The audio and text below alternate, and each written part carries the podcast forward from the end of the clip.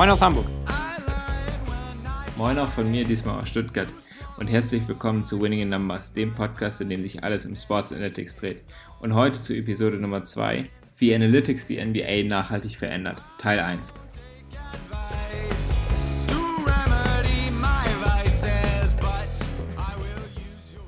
Heute werden wir uns mit den grundlegenden Ideen der Analytics-Revolution in der NBA auseinandersetzen, erläutern, welche mathematischen Konzepte dahinter stehen und euch erklären, was Moriball ist. Viel Spaß!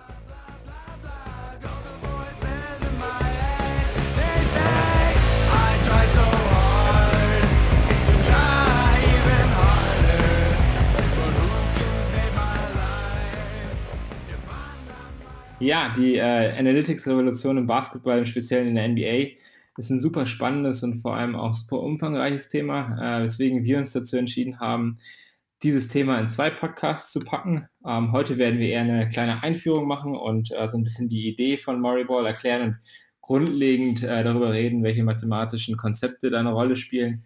Und nächste Woche beziehungsweise in zwei Wochen werden wir dann tatsächlich ähm, tiefer in die in die aktuellen Zahlen auch einsteigen und dann teilweise beweisen auch, warum äh, Murray Ball beziehungsweise warum diese Analytics-Revolution tatsächlich sehr erfolgreich war, ähm, um dann letzten Endes noch einen kleinen Ausblick zu geben, ähm, was so zu erwarten ist äh, in der NBA, Analytics getrieben und wie sich das Ganze entwickeln wird.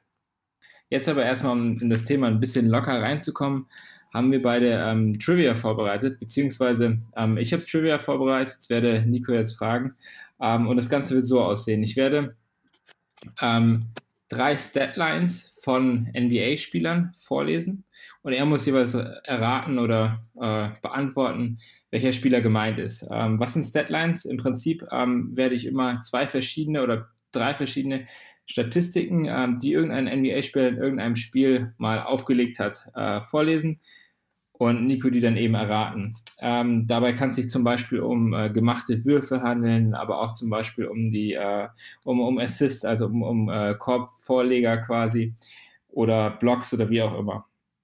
Nico, bist du bereit? Ich bin bereit und ich bin sehr gespannt auf deine Deadlines. Also ich habe mich nicht vorbereitet, deswegen erwarte ich, dass ich 0 von 3 schaffe, aber es kann ja, ich kann mich selber überraschen. Ich bin sehr gespannt. Also mich würde es tatsächlich wundern, wenn du 0 von 3 errätst. Äh, aber ja, wir werden sehen. Das Ganze ist hier auch live. Also wir haben das nur ein einziges Mal aufgenommen. Äh, ja, von daher, let's go. Also, die erste Statline, und zwar zwei, zwei Stats, 28 Rebounds bei 0 Punkten. Dennis Rodman. Ich habe keine Ahnung gegen wen, aber äh, ich, da ich aktuell auch die Dokumentation The Last Dance sehe, da immer wieder die Rede davon, wie Dennis Rodman einfach nicht da, sich darum gekümmert hat, Punkte zu machen und mehr darauf gegangen ist, äh, Rebounds zu holen. Deswegen tippe ich Dennis Rodman. Absolut richtig. Ähm, 1993, das heißt äh, in seiner Zeit bei den Spurs. Ah, okay. Und ähm, da vielleicht auch an der Stelle, Nico hat es gerade erwähnt, ähm, dicke Empfehlung, Netflix, The Last Dance. Coole Doku. Ich muss ehrlich gesagt sagen, so. Detroit hätte ich, äh, Spurs hätte ich niemals erwartet weil ähm, man hat es halt immer gehört, dass er bei den äh, Bulls so gearbeitet hat, aber dass er das tatsächlich auch schon bei den Spurs so gemacht hat. Ich meine, es ist deutlich vor meiner Zeit, deswegen kann, äh, kann ich mich einfach nicht dran erinnern, aber das ist tatsächlich neu für mich.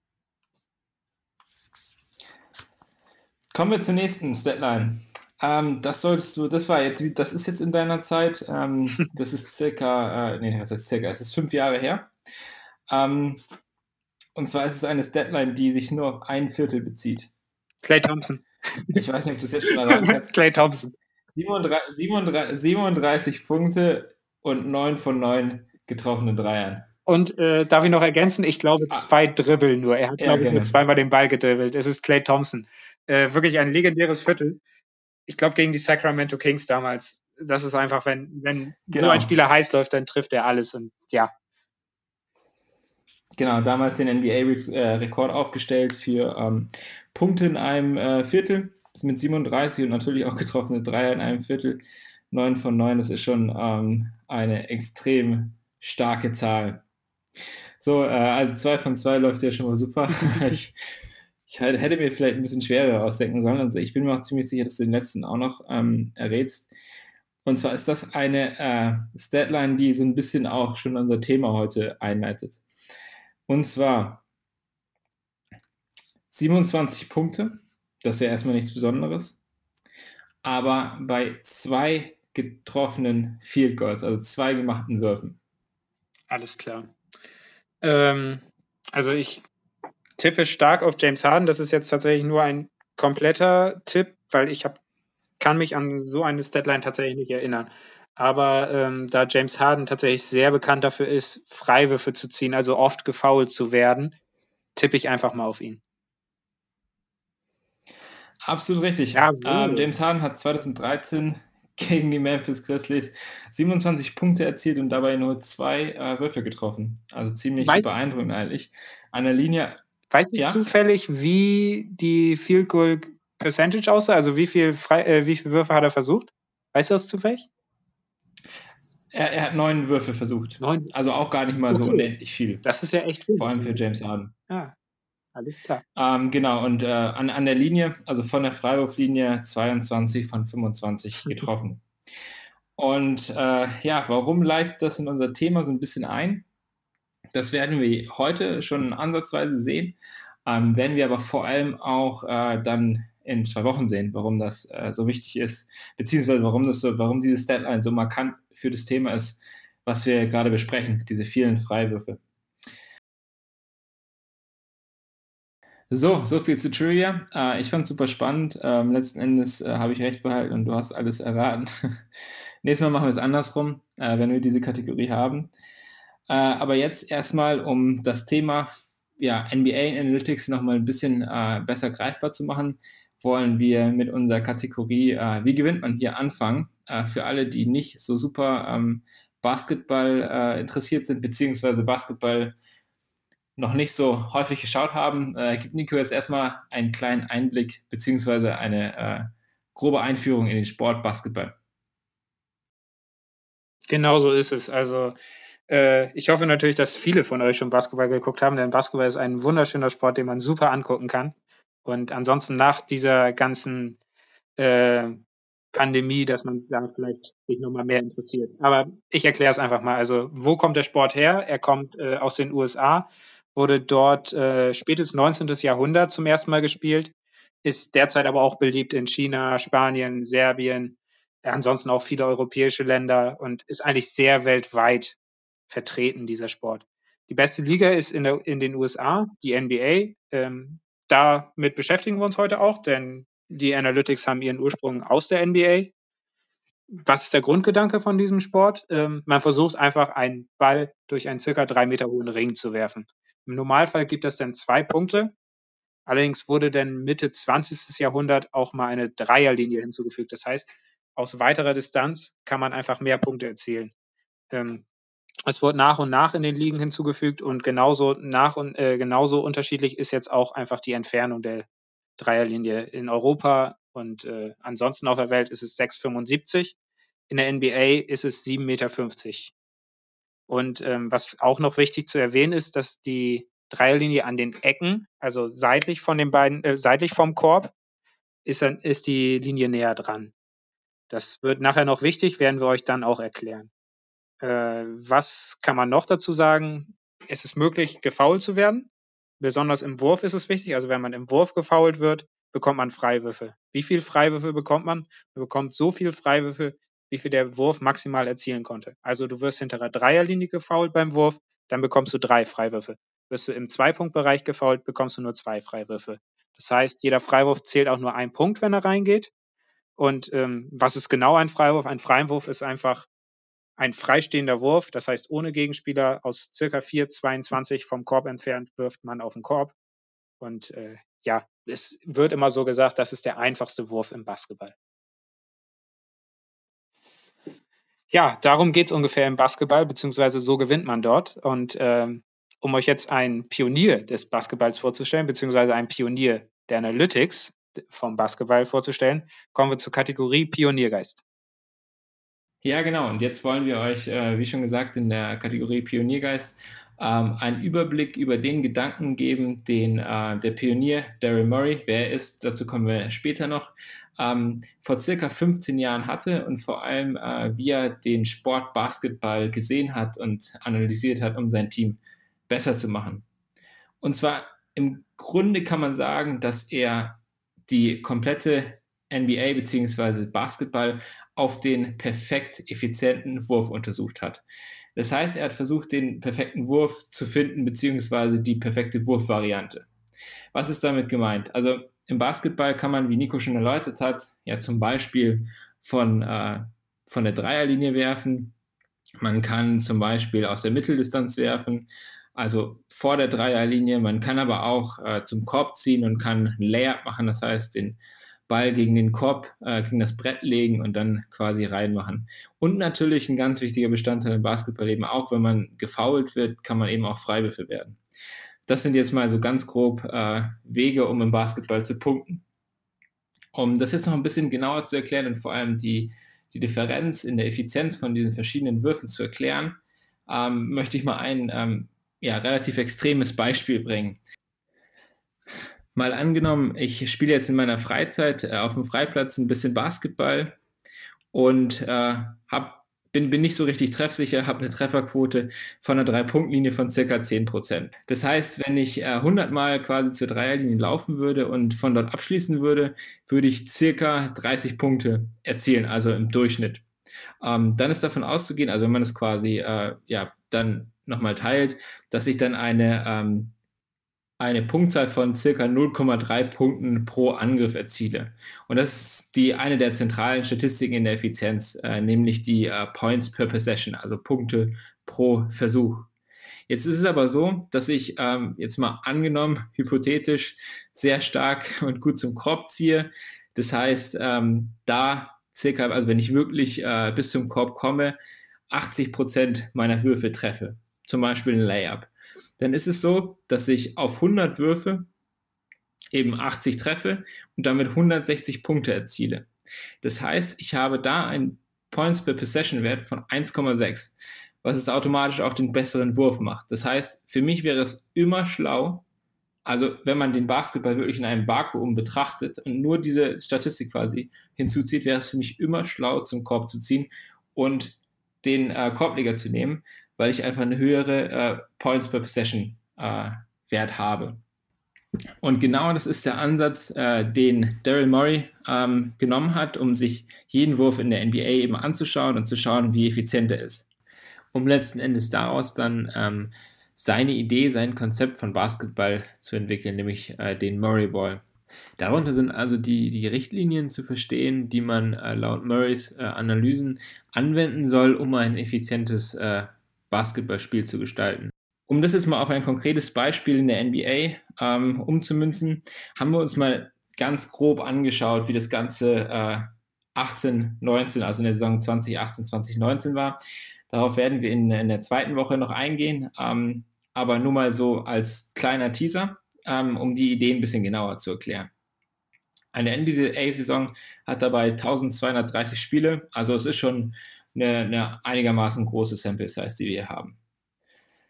Daryl Murray hat bei seinen Untersuchungen herausgefunden, dass Dreiwürfe sehr, sehr effizient sind. Nämlich einmal äh, der Dreipunktwurf, einmal das Layup, das ich gerade eben schon erläutert hatte, und einmal die Freiwürfe. Wie sieht das jetzt in der Saison äh, 18-19 aus? In der Saison 18-19 ähm, wurde der offene Dreier mit ca. 38,5% getroffen. Das heißt, auf 100 äh, Possessions, also auf 100 Mal zum Korb laufen, wurden ca. 115,5 Punkte erzielt und man hat dadurch eine äh, ja, Korbwahrscheinlich, äh, eine, eine Points Possession Wert von 1,155. Bei Layups ist das noch deutlich höher, bei 63% und bei Freiwürfen liegt, liegt dieser Wert ca. bei 76,6 äh, um einen Wurf geht es in dem Konzept Murray Ball auch noch. Und zwar den langen Zweier bzw. den Mitteldistanzwurf. Warum genau den Mitteldistanzwurf? Murray Ball besagt, dass dieser Wurf bzw. die Idee besagt, dass dieser Wurf sehr, sehr schlecht ist. Warum sehr schlecht? Weil er sehr ineffizient ist. Weil er weist zwar eine höhere äh, ja, Wurfwahrscheinlichkeit ähm, oder Trefferwahrscheinlichkeit, Trefferquote auf als der offene Dreier. Allerdings ist es auch so, dass ähm, der lange Zweier ja auch nur zwei Punkte bringt. Das heißt, verglichen mit dem Dreier ist er einfach äh, deutlich schlechter, weil man eben einfach nicht so viele Punkte bekommt. Das heißt also, in der Idee Moriball werden im Prinzip drei Würfe hauptsächlich genommen, nämlich einmal der offene Dreier, Layups und Freiwürfe. Ein Wurf, der sehr, sehr zu vermeiden ist, äh, ist eben äh, der, der Zwei-Punkt-Wurf, beziehungsweise der, der lange Zwei-Punkt-Wurf äh, aus der Mitteldistanz. Um nochmal jetzt so ein bisschen genereller auf äh, Moriball zu sprechen zu kommen, ähm, diese Regeln, die hat eben ähm, Daryl Murray aufgestellt, indem er Unmengen an Daten analysiert hat. Er hat eben herausgefunden, welcher Wurf sehr, sehr effizient ist und welcher nicht. Sein Team hat Daryl Murray dabei in zwei Faktoren vor allem maßgeblich äh, beeinflusst. Und zwar einmal in der Spielweise. Das heißt, bei den Houston Rockets ähm, wird eben, wir, wir, werden diese drei sehr effizienten Würfe ähm, hauptsächlich genommen. Und natürlich auch in der Kaderplanung. Das heißt, ähm, die Houston Rockets sind meistens auf der Suche nach ähm, ja, nach Spielern, die eben genau diese Würfe gut treffen. Das heißt, äh, auf der Suche nach Spielern, die äh, Dreier werfen können, die äh, ja, flink und schnell sind, um zum Korb zu ziehen äh, und dann eben manchmal auch gefault werden. So, ähm, ich hoffe, ihr habt jetzt so ein bisschen die, die Grundidee von Moriball verstanden, beziehungsweise von Basketball nach dieser Analytics-Revolution und äh, wie er jetzt gespielt wird. Beweisen werden wir es ja, wie gesagt, äh, in der zweiten Woche noch ein bisschen mehr. Jetzt wollen wir uns aber noch ein bisschen um ähm, Daryl Murray kümmern, ähm, der Godfather of Analytics in der NBA, kann man fast sagen. Derjenige, äh, der diese Revolution ähm, tatsächlich gestartet hat und was äh, so besonders an ihm ist. Eine ganz kurze Biografie von ihm. Er ist äh, Amerikaner, geboren in Wisconsin und hat dann ähm, Computer Science studiert, also Informatik äh, mit dem Schwerpunkt äh, Statistik. Also auch da schon äh, ganz klar zu sehen, dass er, dass er in diese Analytics-Rolle ähm, später schlüpfen möchte. Danach hat er äh, an einer sehr guten Schule äh, sein MBA gemacht, am MIT Sloan School of Management und ist dann direkt in die Wirtschaft übergegangen. War unter anderem als Berater bei ähm, EY tätig oder bei Stats immer äh, mit dem Fokus auf statistischen Analysen. Also auch da kann man schon ganz klar den Fokus von Daryl Murray sehen. Danach ist er äh, für ein paar Jahre ähm, zu den Boston Celtics gegangen, also da tatsächlich dann zum Sport gekommen und äh, war beim NBA-Team eben Senior Vice President Operations, hat sich dabei zum Beispiel um den Verkauf von Tickets gekümmert, also Modelle, um das zu verbessern, ähm, oder auch um die Kaderplanung beziehungsweise das Recruiting und hat da auch schon teilweise sein statistisches Wissen eingebracht. Danach hat er den nächsten Step in seiner Karriere gemacht und ist als Assistant GM 2006 zu den Houston Rockets gegangen, ähm, wo er dann letzten Endes auch 2007 der GM bei den Houston Rockets geworden ist. GM bedeutet General Manager und äh, man kann das im Prinzip, äh, ja, wenn man jetzt auf die Bundesliga schaut, mit einem Sportchef äh, vergleichen, mit der Funktion eines Sportchefs. Warum ist dieser Lebenslauf jetzt so besonders, äh, aber auch vor allem bezeichnend ähm, für eine Entwicklung im Sport, die sich so über die letzten 15 äh, bis 20 Jahre äh, entwickelt hat? Und zwar, wie ihr ja schon gehört habt, ist es so, dass Daryl Murray ähm, als Sportchef eines der größten NBA-Teams Amerikas keinerlei professionelle Sporterfahrung hat. Er hat sich zwar ähm, auch als er in der Wirtschaft gearbeitet hat, schon mit den Themen Sport auseinandergesetzt, ähm, bei Stats oder auch bei EY, war dann natürlich auch bei den Boston Celtics irgendwie in einer Sportfunktion, allerdings war er nie professioneller Sportler. Und das ist ein Trend, den man äh, in vielen Ligen beobachten kann, in vielen Funktionen auch. Zum Beispiel, wenn wir jetzt mal in die Bundesliga schauen, es gibt viele junge Konzepttrainer, die auch viel mit Datenanalysen arbeiten. Äh, ein Beispiel ist Julian Nagelsmann, der auch nie, äh, und da müsste mich jemand korrigieren, da bin ich jetzt nicht so super informiert, aber er war zumindest nie Erst- und Zweitligaspieler. Ähm, oder Nico? Nee, er war, glaube ich, kein Zweitliga- oder Erstligaspieler. Ich glaube, er musste seine Karriere relativ früh aufgrund einer Verletzung beenden, aber es ist gefährliches Halbwissen jetzt. Genau, dann gehen wir mal schnell weiter. Das werden wir klären und falls das tatsächlich falsch war, werden wir das im nächsten Podcast noch berichtigen. Ähm, aber auch in anderen Sportarten kann man das sehen. Zum Beispiel die Auckland Ace haben auch äh, ganz früh äh, ja, für die Kaderplanung äh, einen ähm, Statistiker angeheuert und da im Prinzip schon mehr auf die Statistik, auf die Daten gehört, als auf ähm, vielleicht erfahrene ja, Profis oder Altprofis.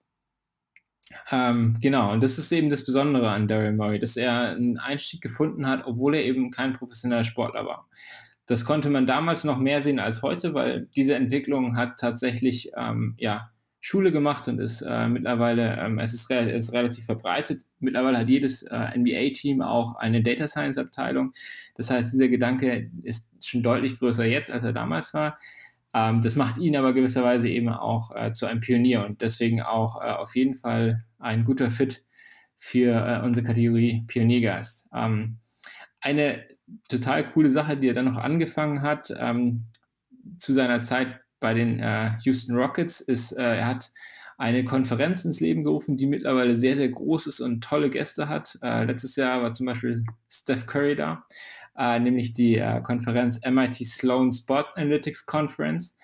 Ähm, vielleicht auch mal irgendwann ein Traum von uns, da mal hinzufahren. Die findet jährlich in Boston statt. Ähm, mal gucken, wie wir das realisieren können. Äh, zudem lässt sich vielleicht noch sagen, dass er vielleicht auch gerade aufgrund seines Hintergrunds äh, in der ja, in der Computer Science und äh, seinem Umfeld äh, E-Sports ähm, supportet und da ähm, ganz begeistert ist. Ja, genau, du hast jetzt ja kurz Daryl Murray vorgestellt.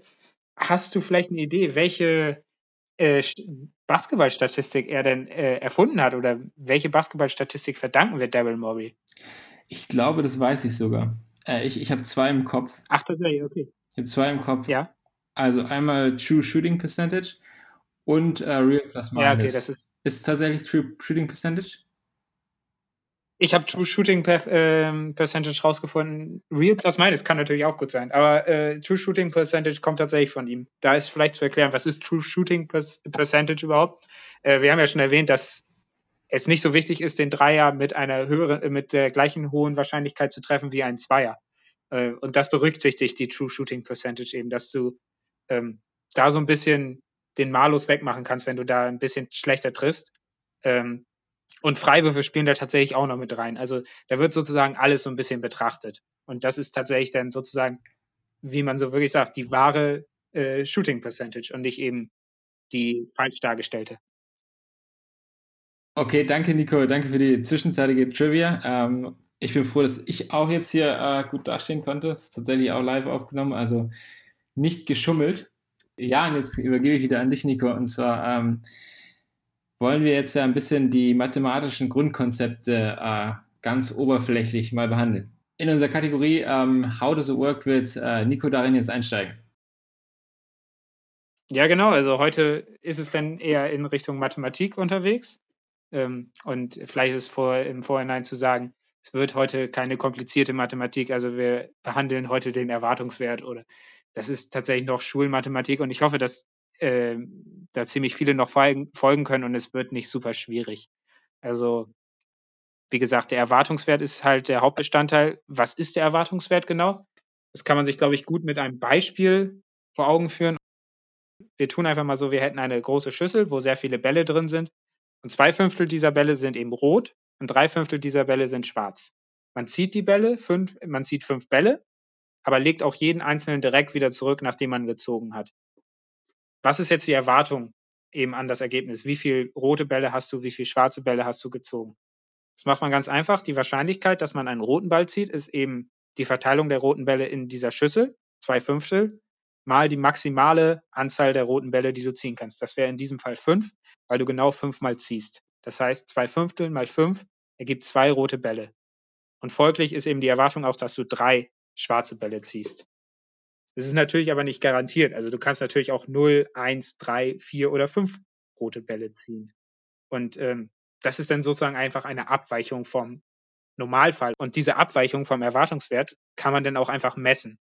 Ähm, wie macht man das, beziehungsweise wie heißt das? Das ist ähm, die mittlere quadratische Abweichung, wahrscheinlich eher bekannt als Varianz. Es hat zwei Hauptfaktoren. Der erste Faktor ist einfach die Wahrscheinlichkeit des Ereignisses. Also zum Beispiel, wir ziehen null Bälle. Wie wahrscheinlich ist das? Es ist einfach, die Wahrscheinlichkeit ist einfach, dass du drei Fünftel hoch fünf.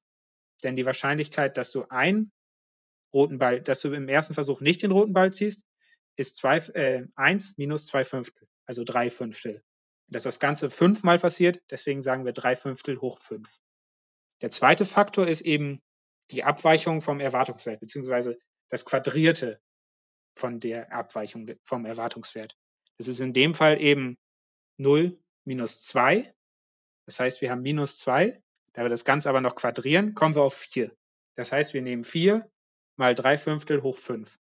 Das kann man dann eben für alle verschiedenen Ereignisse machen. Also sowohl für 0, wie wir es gerade ausgerechnet haben, für 1, 2, 3, 4 und 5. Das Ganze addiert man dann und ähm, dann kommt man eben auf eine Varianz von 1,2. Was bedeutet das genau? Also eine Varianz von 1,2. Das heißt, wenn man sich das Experiment öfters durchführt, dann ist der Schnitt der Abweichung 1,2. So viel zur Varianz. Was ist jetzt aber, wenn man das Experiment einfach sehr oft wiederholt? Also man zieht sehr oft fünf Bälle und schreibt sich immer das Ergebnis auf und äh, bildet dann nachher einen Schnitt über die Anzahl der roten Bälle. Was passiert mit diesem Schnitt? Man merkt einfach, dass mit einer sehr hohen Anzahl von Wiederholungen der Durchschnitt sich der zwei roten Bälle tatsächlich annähert. Also man kommt einfach sehr nah an den Erwartungswert ran. Das Ganze hat auch eine, einen mathematischen Hintergrund. Und zwar ist es das schwache Gesetz der großen Zahlen. Was sagt das Gesetz aus? Und zwar ist es so, dass die Wahrscheinlichkeit, dass bei vielen Wiederholen, Wiederholungen der Schnitt nicht gegen den Erwartungswert geht, einfach null ist. Also bei extrem wieder, vielen Wiederholen, in der Mathematik sagt man einfach bei n gegen unendlich vielen Wiederholungen, wird der Erwartungswert dem Schnitt entsprechen. Das Ganze klappt aber auch nur, wenn die Varianz nicht unendlich ist. Das haben wir aber eben errechnet. Also unsere Varianz bei den roten Bällen Experiment war 1,2. Und wir werden auch nachher sehen, dass es beim Basketball nicht unendlich ist. Warum klappt das Ganze? Man guckt sich einfach den Schnitt als neues Zufallsexperiment an. Wenn man die, von diesem Zufallsexperiment die Varianz bildet, kommt man nach ein paar langweiligen Rechenschritten, die jetzt wirklich nicht so super interessant sind, kommt man darauf, dass die Varianz vom neuen Experiment kleiner gleich der ursprünglichen Varianz geteilt durch die Wiederholung ist, durch die Anzahl der Wiederholungen. Das bedeutet dann einfach, umso öfter man das Ergebnis wiederholt, desto kleiner wird die Varianz. Das heißt auch, im Endeffekt, der Schnitt ist einfach sehr nah an, den, äh, an dem Erwartungswert dran, wenn man das Ergebnis einfach unendlich oft wiederholt. In der Mathematik wird das eben mit der Chebyshev-Umgleichung bewiesen. Das ist aber auch eher uninteressant. Ich glaube, man kann sich das so gut vorstellen, dass es wirklich einfach, wenn die Varianz kleiner wird, dann muss es einfach so sein, dass es dem Erwartungswert entspricht. Das heißt, der Schnitt entspricht dem Erwartungswert nach gewissen Wiederholungen. So, und was zur Hölle hat das jetzt äh, mit der NBA beziehungsweise mit Basketball zu tun, Nico? Äh, ja, das habe ich jetzt natürlich nicht so einfach nur daher erzählt, dass ich einfach nur mal sagen wollte, ja, ich habe Mathematik studiert, ich kann einen sehr einfachen Beweis aufzeigen. Nein, ich, äh, es hat tatsächlich auch was mit Mathematik, äh, mit Basketball zu tun. Und zwar sprach ich ja vorhin von Wahrscheinlichkeit. Die Wahrscheinlichkeit war da eben zwei Fünftel, dass man einen roten Ball zieht. Und hier in der NBA brauchen wir die Wahrscheinlichkeit, dass ein Ball reingeht. Das ist eben die Wahrscheinlichkeit, übernehmen wir. Wie kommt man denn tatsächlich auf den Erwartungswert? Das machen wir einfach genauso wie bei den Bällen. Wir gucken uns an, was ist die mögliche Anzahl? Bei den Bällen waren es fünf, weil wir fünfmal gezogen haben. Der, Im Basketball ist es zwei oder drei, weil wir entweder zwei oder drei Punkte erzielen können. Nehmen wir einfach mal ein Beispiel. Also nehmen wir an, man hat bei zwei Punktversuchen eine Erfolgsquote von 50 Prozent. Das heißt, man kommt auf einen Punkt. Das ist die erwartete Punktzahl. Oder wie Lukas vorhin schon erwähnt hat, man nennt es auch einfach Points per Possession oder PPP, wie wir dann auch oft noch sagen werden, wahrscheinlich im Laufe des Podcasts. Und wie ist das bei den Dreiern? Nehmen wir auch da einfach mal an, ein Drittel ist die Wahrscheinlichkeit, dass der Ball reingeht. Das heißt, wir nehmen ein Drittel mal drei, weil es eben die mögliche Punktzahl ist, drei, kommen wir auch auf ein PPP, ein Point per Possession, beziehungsweise die erwartete Punktzahl. Das Ganze kann man jetzt natürlich auch noch sagen, wie sieht es denn aus? Was ist mit der Varianz? Das hast du doch auch eben erklärt. Gucken wir uns das Ganze auch mal an. Sagen wir einfach mal beim Zweipunktwurf. Die Chance ist sowohl ein Halb, dass der Ball reingeht, als auch, dass er nicht reingeht. Was ist die Abweichung vom Erwartungswert? Entweder du hast zwei Punkte gemacht und der Erwartungswert war eins, das heißt, du bist ein entfernt. Das Ganze quadriert man, das heißt, wir bleiben weiterhin bei eins. Oder du machst es bei, du hast null Punkte erzielt, das heißt, eins minus null, kommst du auch wieder auf eins, quadrierst du auch, bleibt bei eins. Das heißt, ein halb mal eins plus ein halb mal eins ist nichts anderes als ein halb plus ein halb und das ist eins. Das heißt, die Varianz für einen Zwei-Punkt-Versuch ist bei 50% Wahrscheinlichkeit 1. Guckt man sich das Ganze für einen Drei-Punkt-Versuch an, kommt man auf eine andere Rechnung. Natürlich. Der Erwartungswert, dass der, äh, die, äh, die Wahrscheinlichkeit, dass der Ball nicht reingeht, liegt bei zwei Drittel. Bleiben wir weiterhin bei der ein Drittel Wahrscheinlichkeit, dass der Ball reingeht. Das heißt 1 minus ein Drittel, das heißt zwei Drittel. Was ist die Abweichung vom Erwartungswert? Diesmal wieder 1 minus 0 quadriert, bleiben wir bei 1. Das heißt 2 Drittel mal 1. Wie ist die Wahrscheinlichkeit, dass der Ball reingeht? Das ist ein Drittel. Allerdings ist die Abweichung jetzt anders. Da, der Ball ist reingegangen. Das heißt, wir rechnen 3 minus den Erwartungswert. Der Erwartungswert war 1, kommen wir auf 2. Das quadrieren wir wieder, also sind wir bei 4. Also ist die Rechnung 2 Drittel mal 1 plus 1 Drittel mal 4. Das Ganze haben wir dann eben 2. Das heißt, die Varianz für einen Drei-Punkt-Versuch ist 2. Das heißt dann halt auch im Endeffekt musst du bei den Drei-Punkt-Versuchen etwas mehr werfen, um auf den, dass der Durchschnittswert dem Erwartungswert entspricht. Beim Zwei-Punkt-Versuch ist es, weil die Varianz einfach geringer ist, kommst du eher auf den Schnitt. Was man vielleicht auch noch festhalten kann, ist, da die Varianz eben höher ist bei den Drei-Punkt-Versuchen, kann man eben das Spiel bestimmen. Nehmen wir uns mal ein ganz einfaches Beispiel. Es gibt ein Team, das läuft immer nur nach vorne und wirft Dreier. Das, die Wahrscheinlichkeit dafür ist ein Drittel. Und es gibt ein Team, das läuft immer nur nach vorne und nimmt Zwei-Punktwürfe. Und da ist die Chance äh, 50 Prozent. Das heißt, die erwartete Punktzahl sollte am Ende eigentlich gleich sein. Das heißt, man guckt einfach, wer hat den besseren Tag gehabt. Und da ist es tatsächlich dann so, da die Varianz bei den Drei-Punkt werfenden Team höher ist, entscheidet das die Performance von dem Team über Sieg oder Niederlage. Man kann sich das auch ganz einfach vorstellen. Denn wenn du Dreier wirfst, kannst du natürlich einfach immer einen Punkt mehr machen als die Mannschaft, die zwei Punkte macht. Und daher kann man dadurch eben das Spiel bestimmen, wenn du Dreier wirfst. Es ist natürlich, es ist auch wichtiger, deine Performance zu bringen. Aber du kannst das Spiel tatsächlich auch bestimmen durch deine Performance. So, wir kommen jetzt auch schon äh, zum Ende von unserem ersten richtigen Podcast, ähm, obwohl es zwar schon Episode Nummer zwei ist. Aber wir haben heute, ähm, um nochmal zusammenzufassen, ein bisschen darauf geguckt, ähm, wie Moriball aussieht, beziehungsweise wie sich die äh, NBA verändert hat, äh, wie Analytics die NBA verändert hat und haben so einen groben Einblick in die Mathematik dahinter gegeben und wollen eben in zwei Wochen genau das äh, nochmal überprüfen, ob das tatsächlich auch ja überhaupt ähm, so nachweisbar ist, beziehungsweise ob man diese ähm, ja, Theorien, diese Konzepte beweisen kann, anhand eben von sowohl historischen Daten ähm, als auch eben von sehr, sehr aktuellen Daten. Und damit sind wir durch für diese Woche. Das heißt, uns bleibt nichts mehr anderes übrig zu, als zu sagen, bleibt am Ball und achtet auf die Zahlen. Ciao. Haut rein, ciao.